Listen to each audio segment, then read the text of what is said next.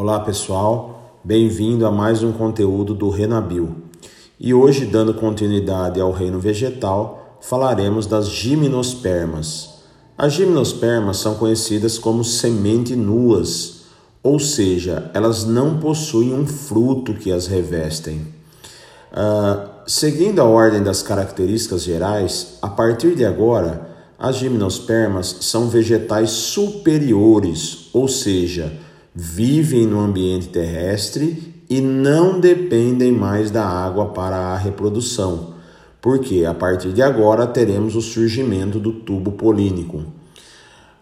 As gimnospermas, assim como as pteridófitas, continuam sendo vasculares ou traqueófitas, tem xilema e tem floema, só que a partir de agora são fanerógamas, ou seja, o órgão reprodutor é macroscópico, é grande, chamados de estróbilos, de cones ou simplesmente pinhas. E a partir de agora são espermáfidas. Por quê? Porque originam, originam perdão, sementes. O ciclo continua sendo o aplodiprobionte, com esporófito duradouro e o gametófito transitório.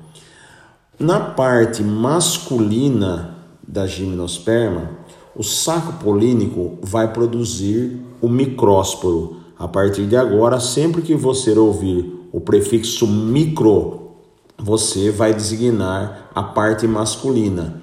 E esse micrósporo dará origem ao grão de pólen que vai ser o gametófito masculino.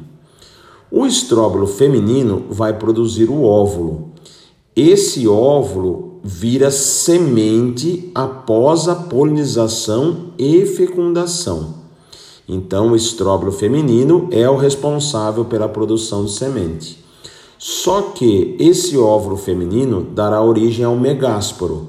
Sempre que ouvirmos o prefixo mega, daremos origem à parte feminina, o gametófito feminino ou simplesmente o saco embrionário. Lembrando que só temos um tipo de polinização nas gimnospermas, é a polinização pelo vento, denominado anemofilia. Então, para não esquecer, é, pinheiro me dá uma pinha, pinha me dá um pinhão, ok? É, mais uma vez agradeço a todos vocês por estar presente aqui. Bons estudos e um grande abraço a todos. Muito obrigado.